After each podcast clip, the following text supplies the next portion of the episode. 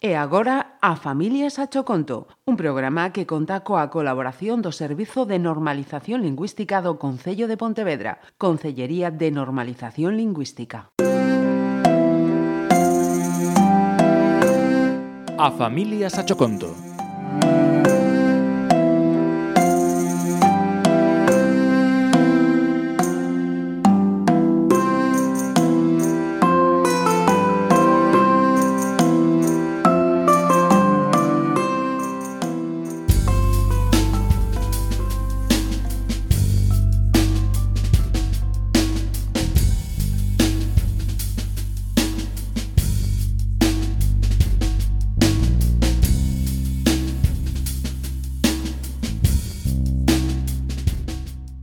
Unha noite como outra calquera.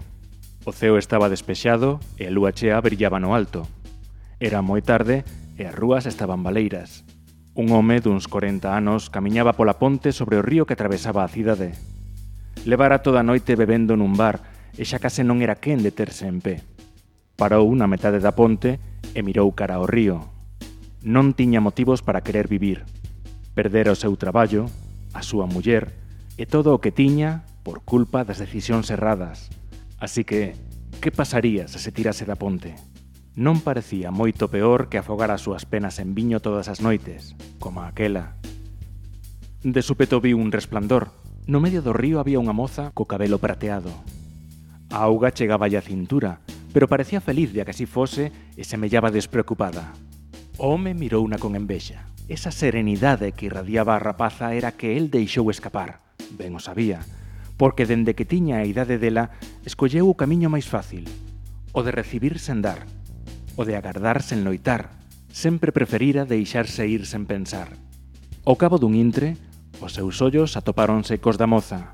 Parecían ter luz propia. Ela fixolle un aceno coa man, como invitando a seguila. Sen pensalo dúas veces, o home saltou cara ao río. Canto máis preto estaba da moza, ela máis esvaecía deixando un fulgor prateado na auga. Decatouse de que escoller o camiño equivocado, pero xa era tarde. O home caeu, e a auga ondulouse en círculos cada vez máis amplos. Cando o río quedou en calma, a lúa volveu brillar onde el caera.